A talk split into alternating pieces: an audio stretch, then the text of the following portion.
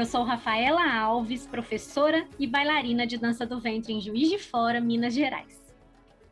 E eu sou a Vanessa Castro, bailarina de Curitiba, morando na Nova Zelândia. E está no ar mais um episódio do Belly Dance Podcast. Siga a gente no Instagram, arroba Belly Dance Podcast, arroba Rafaela Alves Dance. E arroba Vanessa Castro Dance.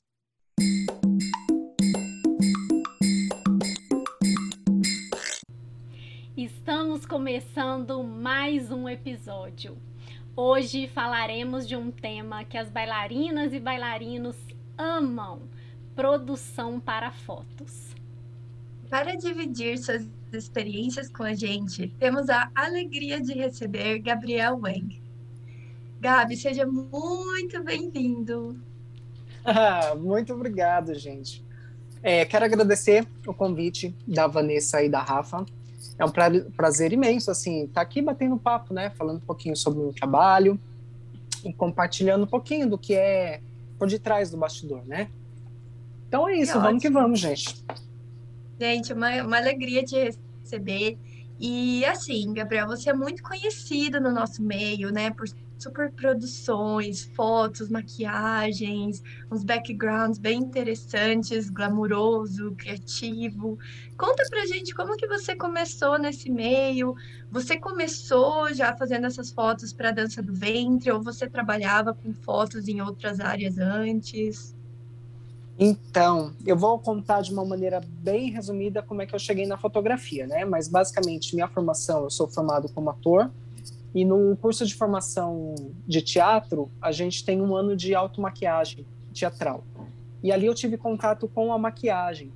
É, eu não tinha interesse ainda em fazer maquiagem de beleza, eu gostava de maquiagem de, de caracterização, né? Então, é, fazer animais, ferimentos, envelhecimento, isso é o que eu gostava muito de fazer.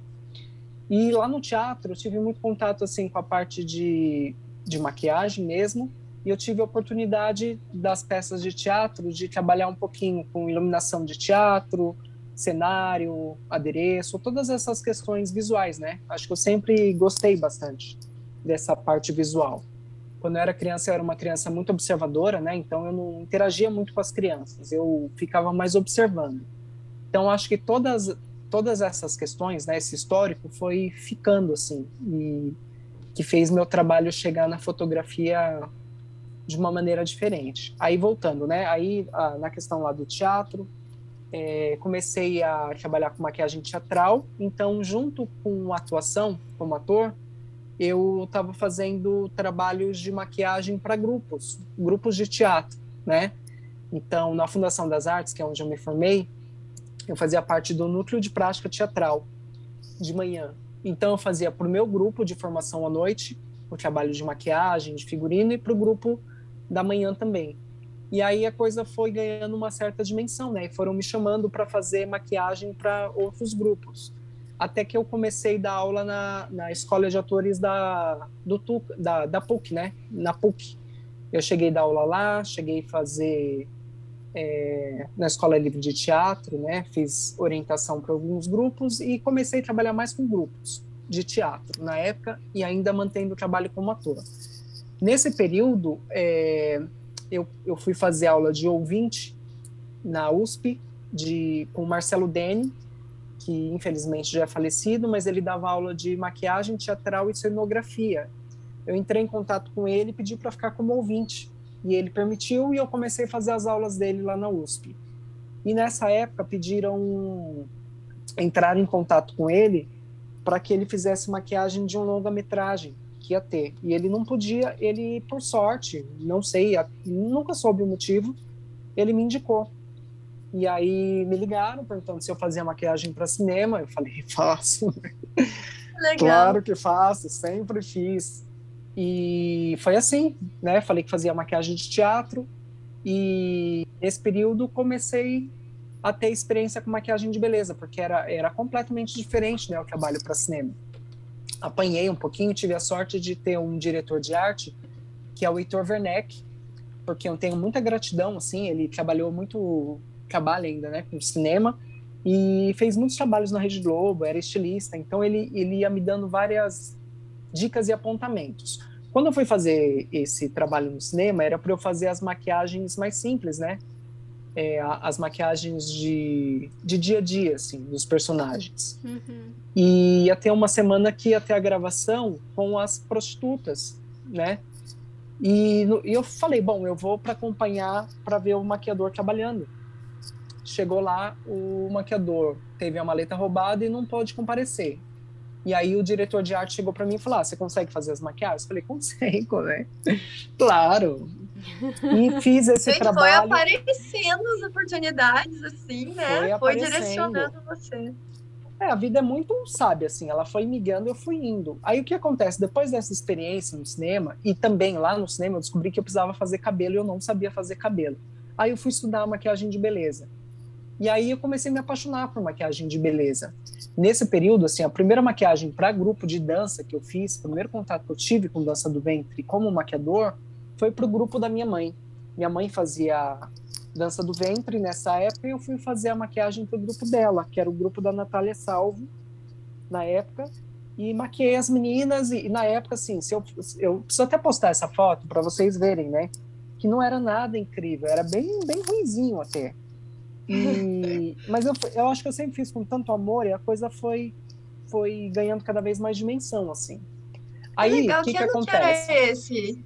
Que ano que era, você lembra? Que eu comecei a maquiar, eu acho que lá para 2010, é, 2010, tempo, 2011, né? faz tempo, é, faz bastante tempo. E aí o que acontece? Comecei a estudar, maqui... aí eu fui estudar maquiagem de beleza, fui fazer Senac, e nesse processo de, de estudar maquiagem, eu conheci, acho que logo na sequência, eu conheci o Lucas Oliver, que eu fui assistir uma apresentação na escola que minha mãe fazia aula e vi o Lucas dançando e entrei em contato, porque queria fazer aula e tal, acabei namorando com ele. E aí eu fiquei, acabei sendo casado com o Lucas, né, durante oito anos, e nesse processo eu conheci muita gente da dança, porque eu acabava maquiando, pro, ah, maquiando o Lucas mesmo, nesse período eu comecei a maquiar algumas pessoas na Shangri-La, né? Cheguei a maquiar a Lulu, e aí começou a história, assim. Maquiei a Lulu, maquiei a Ziza, maquiei Nesrine, e aí uma, um trabalho foi puxando o outro e eu passei a ser conhecido na maquiagem. É, e como é que eu falo, né? Que a vida é muito sábia e vai guiando, vai te levando para os caminhos, você tem que estar atento, assim, Uhum. É, eu comecei a fazer as maquiagens e logo eu estava fazendo capa de revista. E estava fazendo capa de revista para uma revista famosa de dança do ventre. E sempre que eu ia fazer a maquiagem, eu ficava muito incomodado quando eu via o resultado, assim, quando eu recebia, na hora de escolher as fotos. Eu sempre achava que as piores fotos eram escolhidas, as que eram tinham mais potencial não eram, sabe essa coisa assim? Uhum. E o trabalho que eu fazia na maquiagem, que sempre foi de tomar um cuidado para fazer mais esfumado, transição de cores, na hora que eu recebia as fotos, a edição acabava mudando muito minha maquiagem.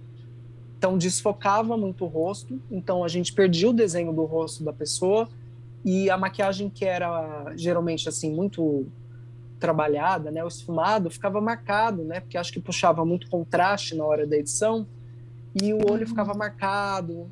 E aí eu olhava e falava, gente, eu estava muito incomodado assim com, com, os resultados das fotos em geral. Aí nesse período eu fui fazer uma maquiagem com um maquiador libanês, que é o Samer Kouzami, que é um maquiador famoso internacional assim no mundo inteiro pelos contornos. E na época que eu estava fazendo o Senac, que eu estava estudando maquiagem, caiu na minha mão um livro de maquiador de celebridades. Então é, tinha Kim Kardashian, Jennifer Lopes, esse povo todo com as marcações. Na época eu levei para minha professora do Senac, falei, gente, eu quero aprender a fazer essa maquiagem, porque era o livro era em inglês, eu não falava, não li inglês, e minha professora bateu o olho e falou, gente, ela não sabia o que era, entendeu? Uhum. E aí o meu trabalho de maquiagem começou assim, eu fazia parceria com uma amiga que era tradutora, aí eu fazia o cabelo dela de graça, porque nesse período eu comecei a aprender cabelo também, em troca de ela traduzir o livro para mim. Que legal! Ai, que legal. Sim, aí é, meu primeiro contato com o contorno foi nesse, nessa tentativa de ler o livro e tentar reproduzir. E já foi dando um diferencial. Só que a chave virou, assim, é, eu passei a ser mais reconhecido na sequência quando eu fiz o curso com o Summer Kozami. Ele veio para Foz do Iguaçu e eu fui fazer o curso. Eram três dias, é, manhã e tarde, e ele passava toda, todos os princípios né, de, de balanço, equilíbrio, contraste, como você mapear o rosto para fazer as correções. E levou um tempo, gente, não foi logo assim depois do curso, né? Porque até eu pegar a mão de como era a técnica, levou um tempo. E aí eu comecei a me destacar como maquiador, né? Passei a ficar conhecido como maquiador das, das dançarinas. E, uhum. e aí tinha esse incômodo com a questão da foto. E nesse curso do Summer Kouzami, tinha um momento que ele falava sobre maquiagem para foto e vídeo. E ele falava o seguinte, ele, ele passava as técnicas, né?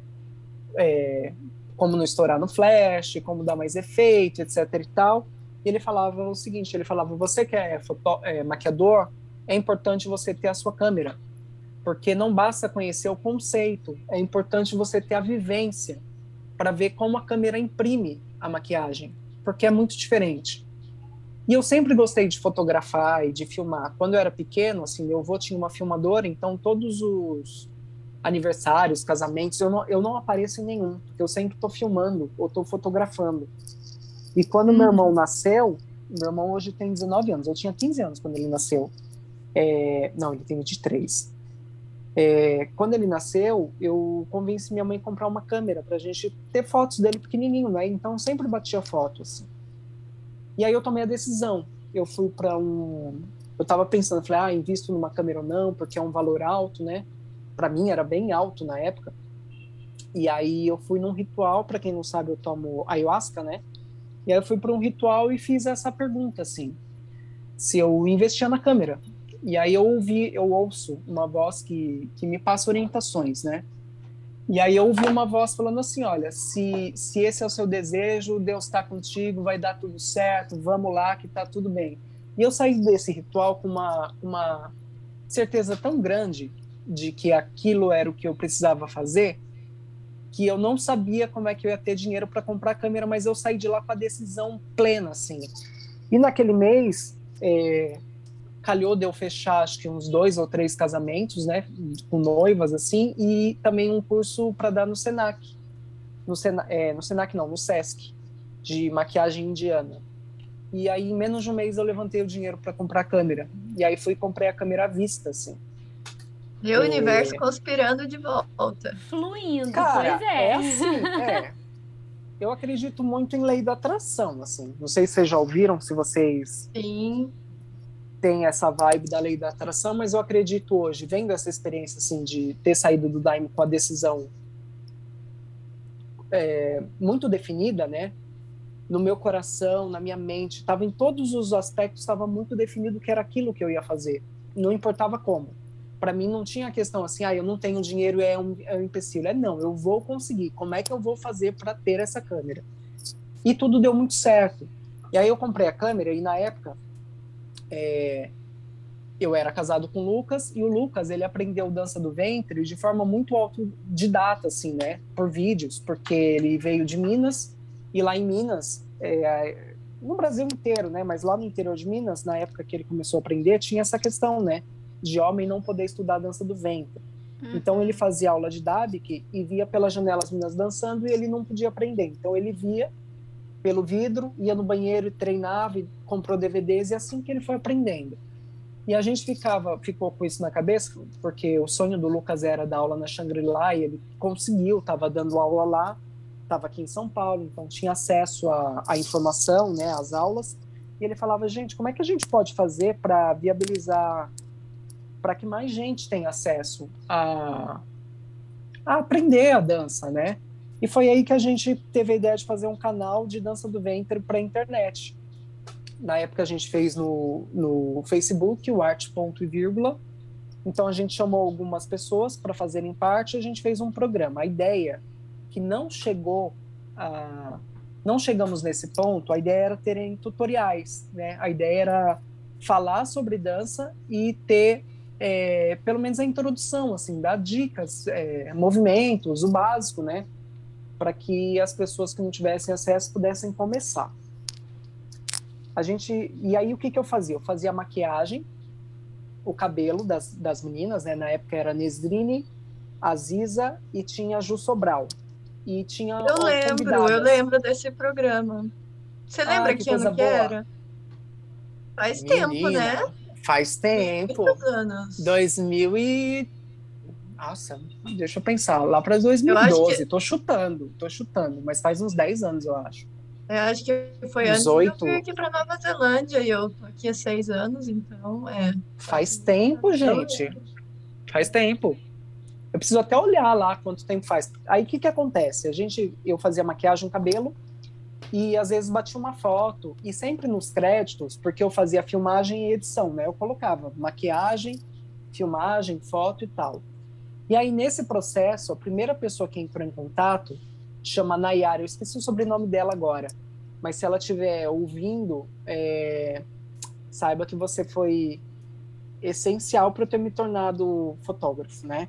Ela me entrou em contato e ela escreveu, ela falou assim, ah, eu queria saber se você faz fotografia para outras pessoas ou só se para as meninas, né, do programa e tal. falei, não, faço. Né? Aquela mesma história, gente. É, apareceu a oportunidade, pega, né? Bora tá com trabalhar. medo Uhum. É, vai, vai com medo, se prepara. O máximo que vai acontecer é você fazer cagada e depois você corrige pro próximo. E aí eu falei, faço. E ela, é, só que na época eu só fazia fotos de rosto, né? Falei, ah, então a gente pode fazer foto de beleza. Ela, ah, tudo bem. Aí eu, aí eu resolvi comprar meu primeiro flash para fazer as fotos dela. Aí comprei os flashes e antes de fazer a foto com ela, eu resolvi testar. Então eu, foi aí que eu fiz as minhas fotos, né? Inclusive essa foto que vocês estão vendo na divulgação, foi essa foto que eu fiz é, como teste. Eu me fotografando para aprender a mexer no flash. Porque assim, eu estava fazendo muitas aulas de fotografia online, né? Então toda a minha formação de fotografia é online. Eu compro os cursos, vou estudando e vou colocando em prática, né? E como eu já tinha estudado muito online, mas não tinha experiência, eu falei, gente, um dia antes eu, eu tava com flash e fiquei vendo na prática como era. Fiz as fotos dela de rosto, gente, ela amou e tal, aquela história, né? Deu uma repercussão boa. E aí a segunda pessoa que entrou em contato foi a Nara Zená, que ela já maquiava comigo há muito tempo, e eu fazia às vezes fotos de espetáculo, assim, quando elas estavam dançando ou foto quando acabava de, de maquiar, fazia umas fotos. Ela falou, Gabi, eu nunca fiz foto, mas o dia que eu, se eu for fazer, vai ser com você. Aí quando ela descobriu que eu comecei a fotografar, e ela sempre falava para eu aprender a fotografar, para eu entrar nessa história, e aí ela falou, Gabi, eu vou fazer a sessão, só que eu preciso de, de uma foto de corpo também, você faz? Faço. claro, nasci, nasci fazendo fotos de corpo, menina. Você acredita? Aí eu fui, na época eu não tinha estrutura, né? E não tinha muito dinheiro, gente. Quem vê assim, trabalhando hoje com glamour, etc e tal, é, não sabe o trabalho e, a, e o que está por trás. Então, assim, aí na época eu fui comprar, eu não tinha dinheiro ainda para investir em fundo infinito. Aí eu comprei, é como se fosse um carpete, mas chama feltro que a gente compra no Brás, assim, aqui em São Paulo. Uhum. Que é bem barato, acho que é 10 reais o metro. Eu comprei vários metros dele para fazer o meu fundo infinito. Então eu colocava, como não dava, porque acho que é um metro, eu colocava um rolo da parede até o chão e do lado eu colocava outro. E aí na edição eu juntava esses dois pedaços de fundo. Fiz as fotos da Nara. Como eu tinha só um flash, eu só consegui iluminar ela de frente, não tinha como dar efeito de separar ela do fundo ou iluminar o fundo, não tinha como fazer muitos efeitos. O que, que eu fiz? Eu peguei o nome dela, que era Nara Zená, e escrevi de diversas formas, cores, assim, coloridos, e fiz um trabalho no fundo, porque tinha a identidade dela, né? A Nara sempre foi, quem conhece, quem não conhece ainda, porque ela parou de dançar há algum tempo, talvez ela retome, porque ela, tá, ela é da área da saúde e ela acabou focando mais nisso agora, né? É, ela, ela é, é, muito irreverente, assim, alegre, divertida. Então, eu pensando muito na, na Nara, eu falei, gente, tem que ter cor, tem que ter colorido. E uma parte da sessão a gente fez uma, uma sessão de jogando tinta nela, assim, que também deu uma repercussão legal demais na época. Uhum. E aí, é, tô avançando, né? Não tô deixando ninguém falar, mas é, Não, é isso aí. Se vocês tiverem pergunta. Tá muito, tá muito legal ouvir e, e, faz muito sentido, sabe? É muito legal ouvir como. É muito legal história, ouvir a história. Né? Porque quando ah, você vê o trabalho boa. final hoje, é, quando você vê o trabalho final hoje, glamouroso, e toda a questão da composição, né? E como você faz realmente várias coisas, né? Você faz a maquiagem, o cabelo, a foto, a edição, a produção né? Aí a gente consegue entender Sim. como que isso foi, foi sendo construído com o passar dos anos. Muito legal. Ah, que coisa boa.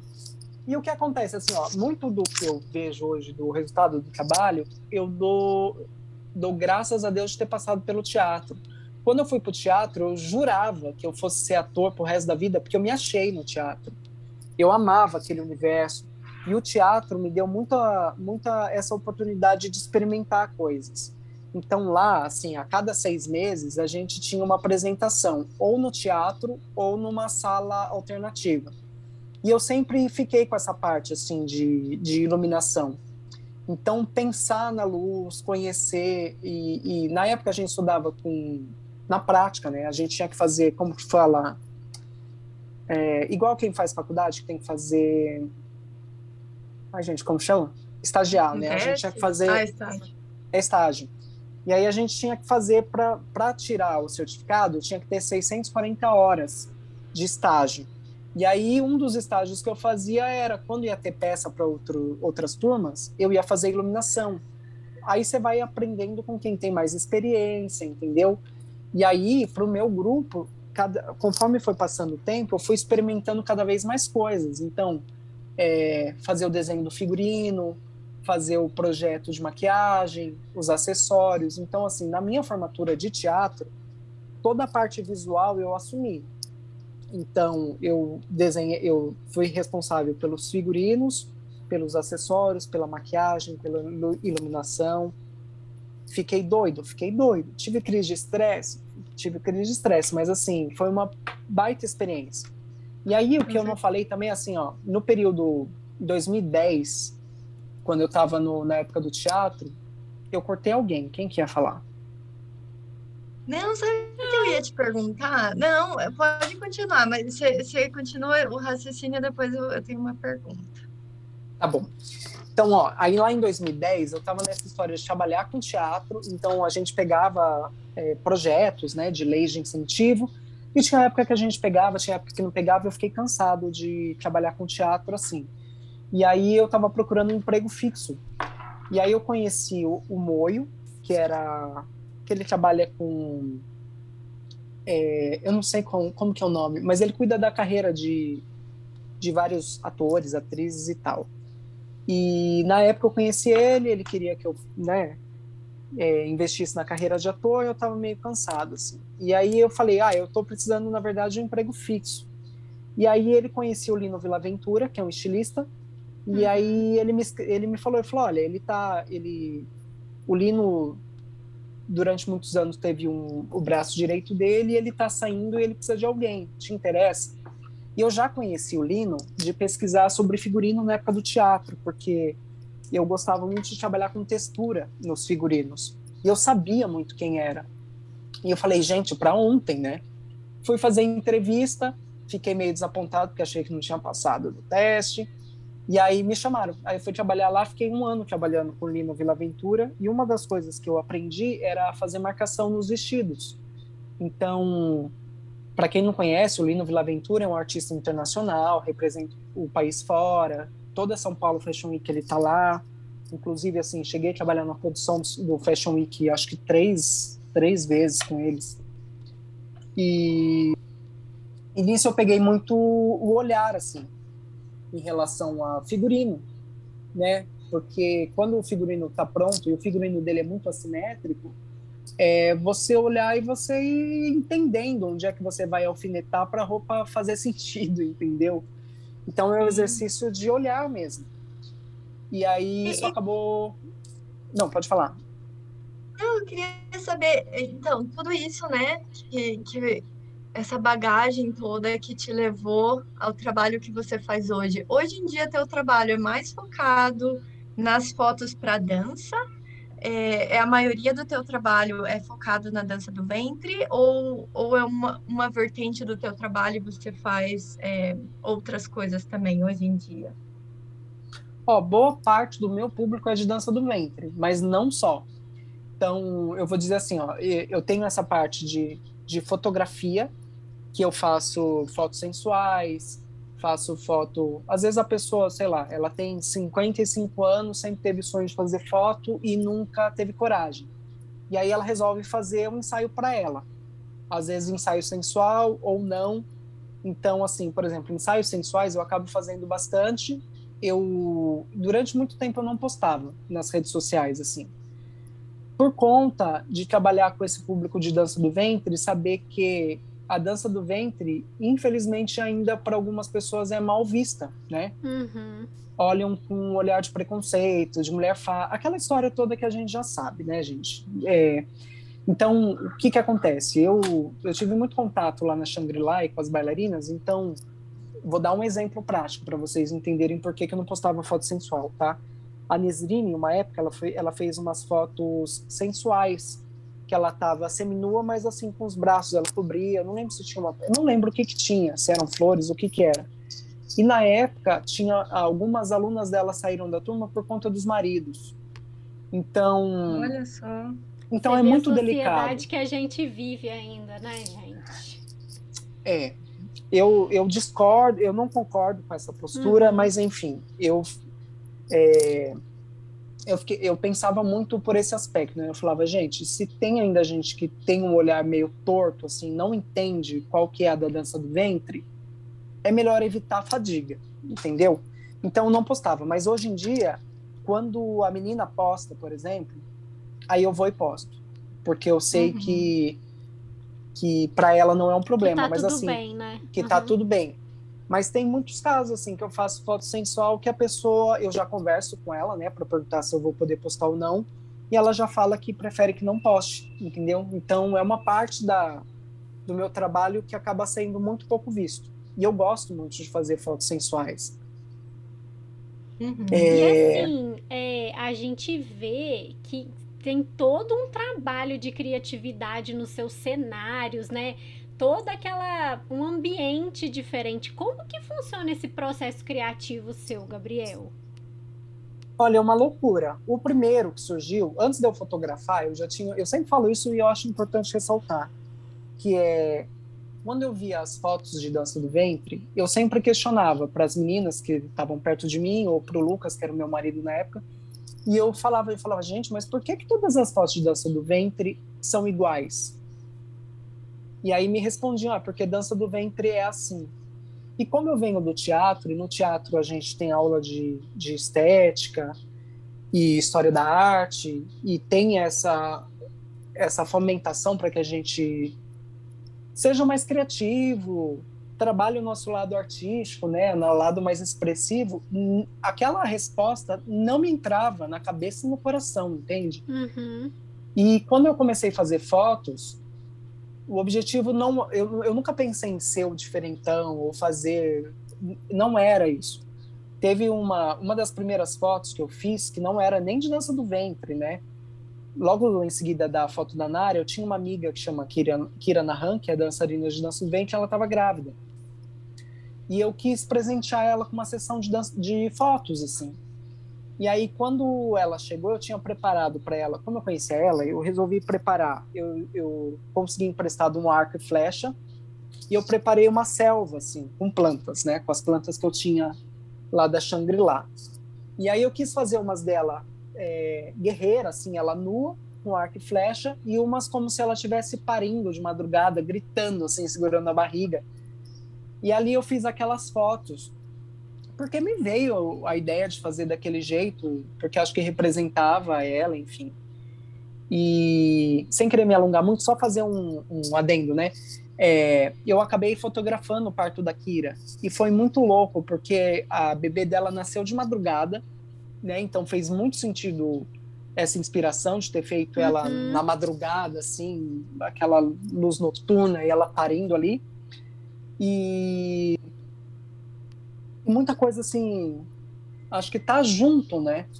E até assim, eu vendo o parto dela, ela fez parto humanizado, então ela dava aqueles berros lindos, maravilhosos, assim, fez todo sentido com as fotos que a gente tinha feito. Então as fotos registraram essa energia, né, que estava por ali. E aí, logo na sequência, eu fui fazer de dança do ventre da Julie. E... Nossa, aquele cenário.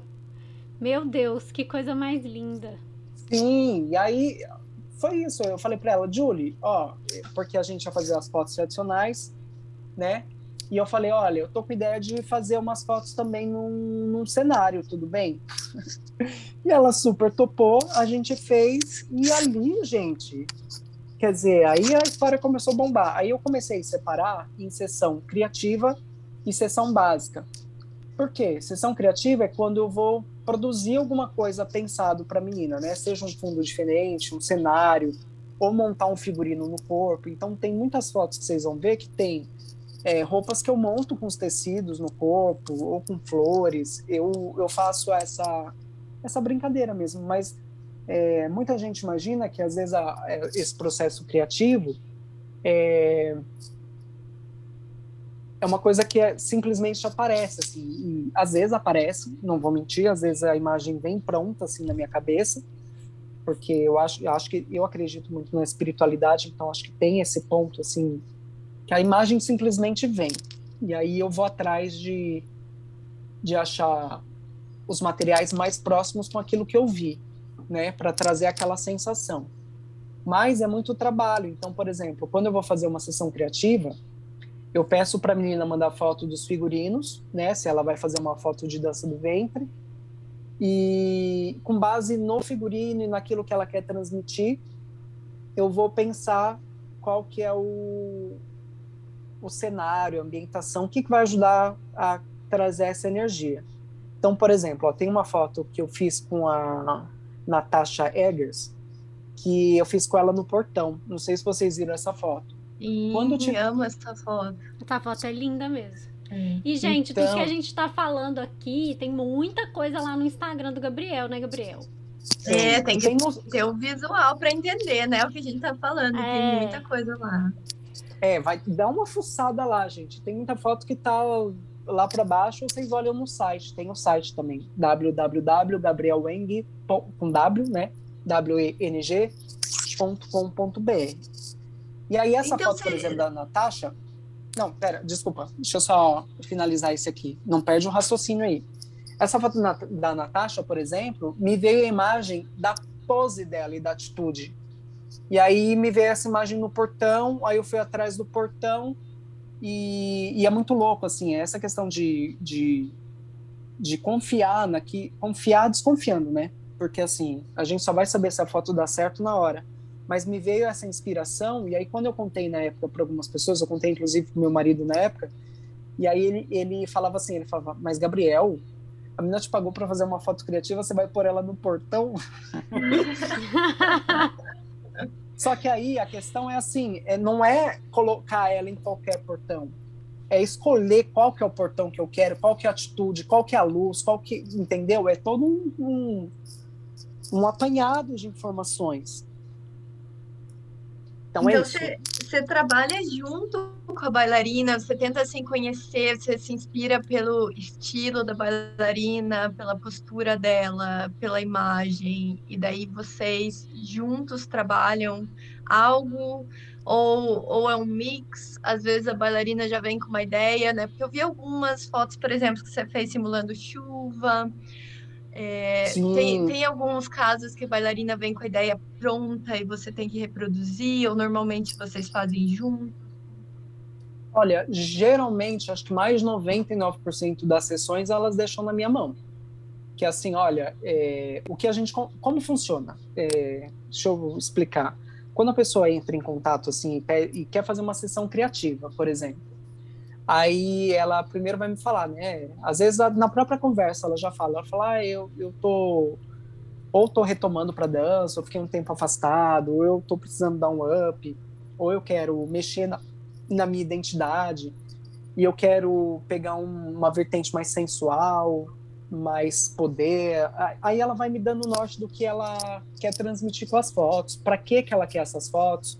Se é para divulgação de um curso específico, se é para divulgação ou só se é para ter fotos bonitas de trabalho para site, para o Instagram e para o Facebook dela.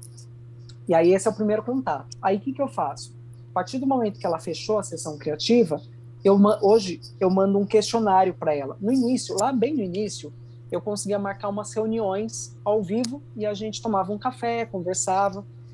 E hoje em dia, por conta da correria da pandemia também, como que funciona? Eu mando um questionário para ela, ela me manda, é, me responde esse questionário e em alguns casos a gente faz é, chamada por vídeo para a gente conversar.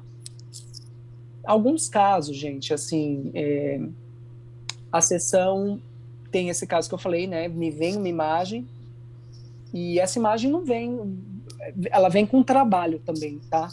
Porque o que, que acontece? Geralmente a pessoa fecha a sessão com tempo e aí eu já, já conversei com a pessoa, já vi o questionário, já vi a imagem dela, já sei para onde eu quero levar ela.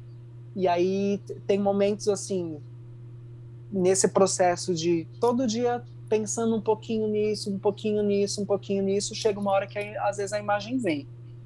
É, quando a imagem não vem, porque isso também acontece, né? Aí o trabalho é de garimpo mesmo.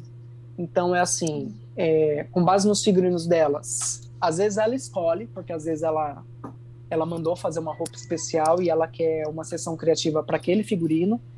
Aí eu vou observar quais são as cores que harmonizam com aquele figurino e que ajudam transmitir aquilo que ela deseja. Então, por exemplo, ela quer mais poder, mais sensualidade.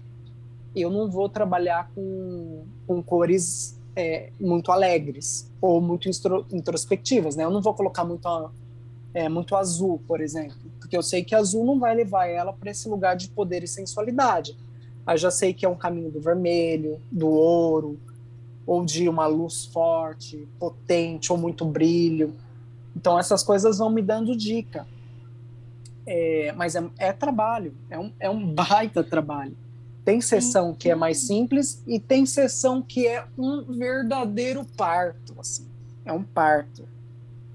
É um parto. Não, muito legal. Muito legal, porque realmente, né, tem, tem tanta tanta variedade no trabalho e, e coisas inusitadas, como do portão, né?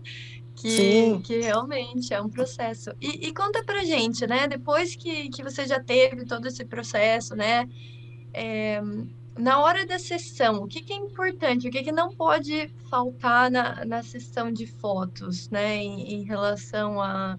Seria a luz, seria a pose da bailarina? Ou o que, que você acha que é, é realmente importante? Ah, eu acho que é um, é um combo. Eu não sei se eu conseguiria descrever uma. Se eu pudesse descrever uma, assim, o que não pode faltar é a atitude da bailarina. Uhum. Isso não pode faltar. Porque assim, ó, se a gente tiver sem maquiagem, sem cabelo, se ela tiver com uma puta atitude, já segura a foto se a gente não tiver com um cenário, não tiver seguro, entendeu? Agora sim, se, se eu tiver com uma baita luz, toda trabalhada, uma maquiagem incrível, um cabelo incrível e não tiver atitude, a foto não acontece, entendeu? Então, se eu pudesse escolher. Esse, é, todo esse processo já vai criando esse ambiente na bailarina, né? O processo de ser maquiada, de estar tá arrumada, de ver o cenário, acho que sim, sim, sim. Né? Aí agora, ó, eu vou colocar o meu na reta, porque até agora eu coloquei a da bailarina, né? Que eu falei, olha, a resposta da bailarina é essa. Mas assim, ó, a minha, a minha parte da, da, da é uma grande responsabilidade, porque assim, ó, eu acho que a parte do cabelo e da maquiagem é muito importante, muito importante. E não só para o resultado da maquiagem, para a gente ver uma, uma maquiagem impecável.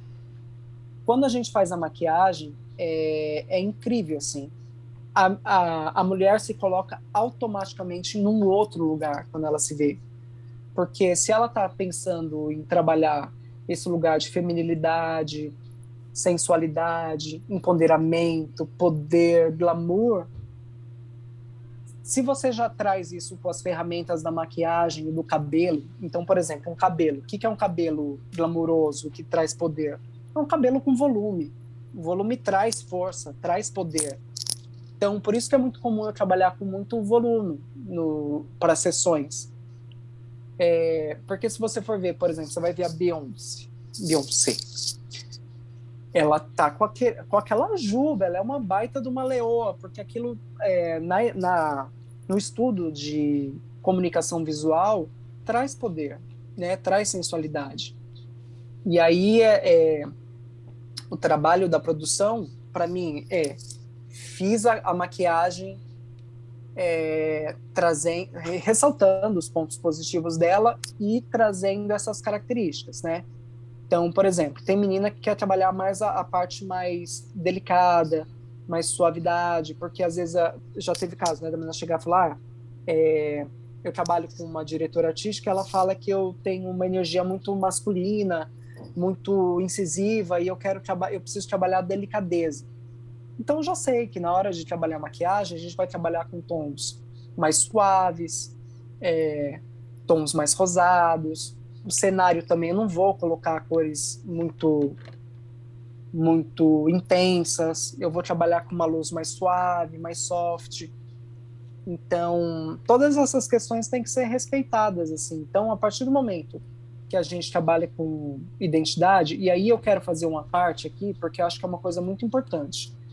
Quem conhece meu trabalho é, sabe que é uma maquiagem bem trabalhada, é um cabelo bem trabalhado, tem edição, né?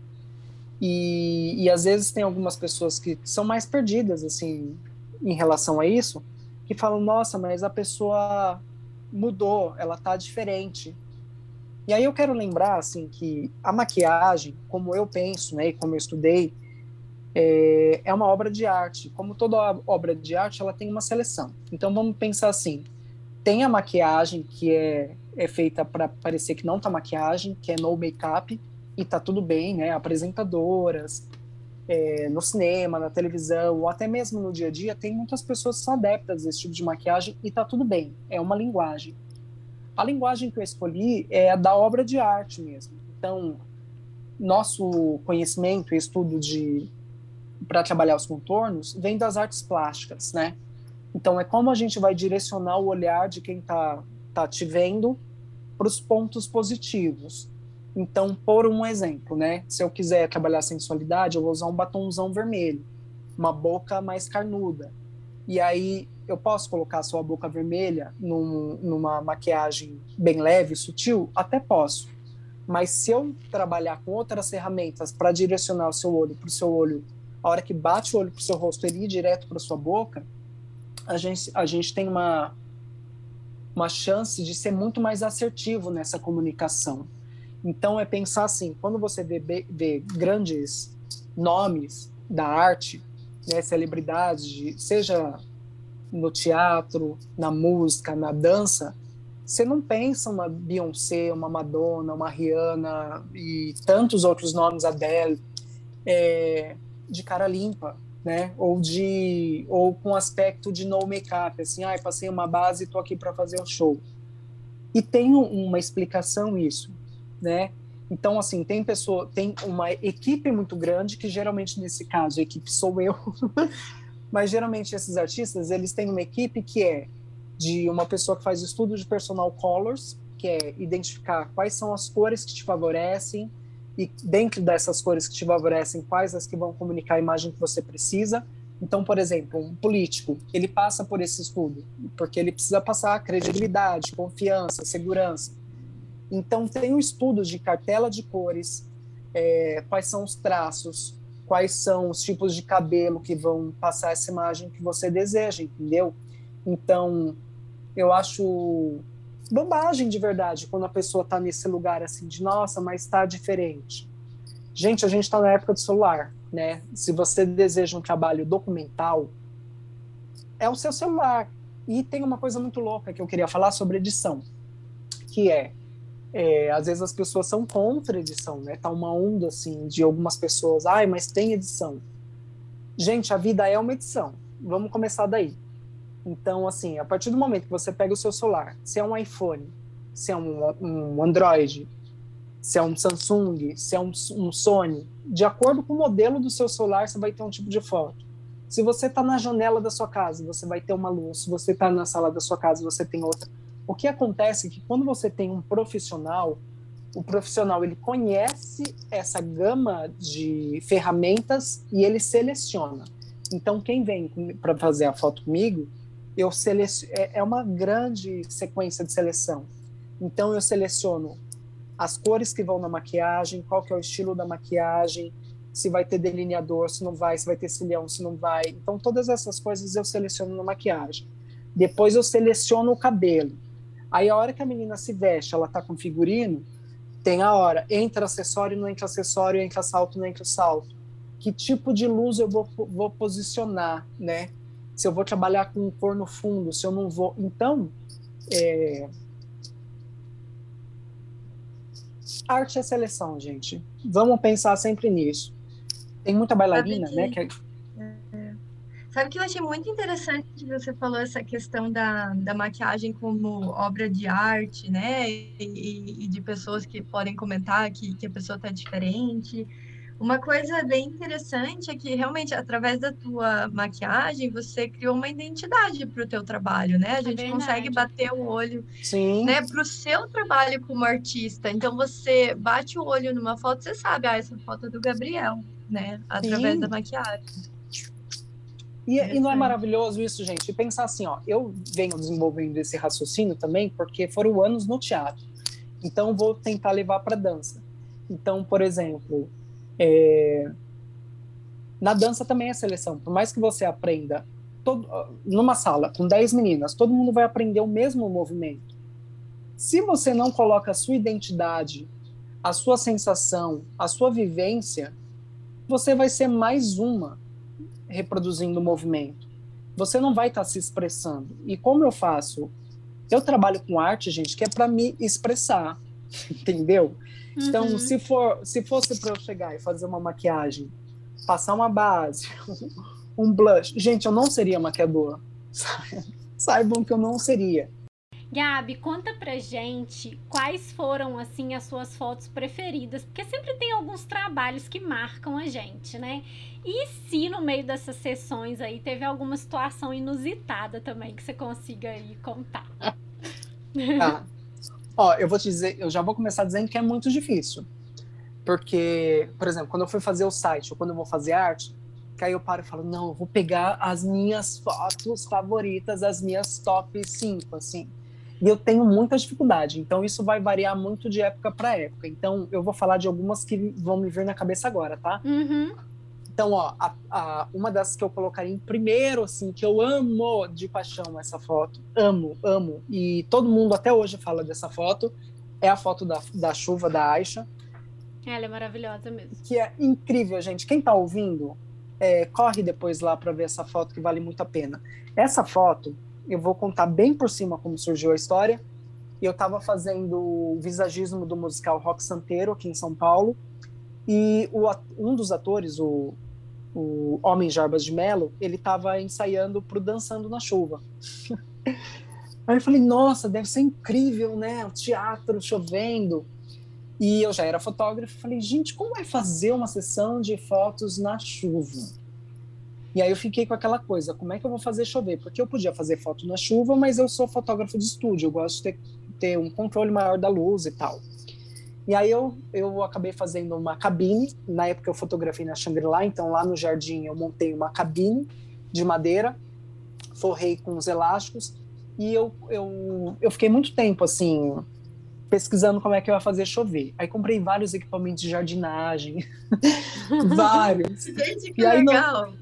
É, aí eu ficava testando esses equipamentos. Eu quero muito achar esses vídeos, porque tem vídeo de eu, de eu filmando e eu correndo lá, entrando na água para ver o efeito que dava. E tinha uns que davam uns efeitos assim meio xirra, sabe? davam uns efeitos muito loucos, mas não era o que eu queria. No final, eu acabei fazendo jogando a mangueira para cima e a água caindo, entendeu?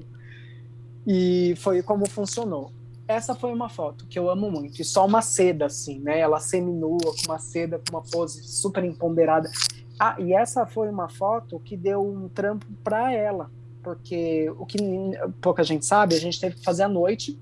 Porque como era no jardim, eu não queria que entrasse a luz do dia, para eu ter controle uhum. de toda a luz.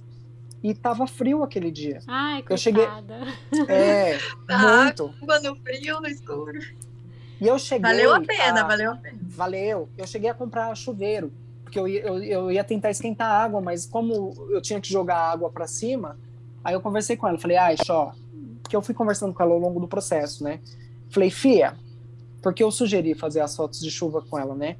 Eu falei, Fia, ó, é, não tô conseguindo fazer a água ficar quente. Ela, não, bora. E ela queria fazer essas fotos para registrar também uma passagem da vida dela. Ela falava, ah, eu quero lavar minha alma.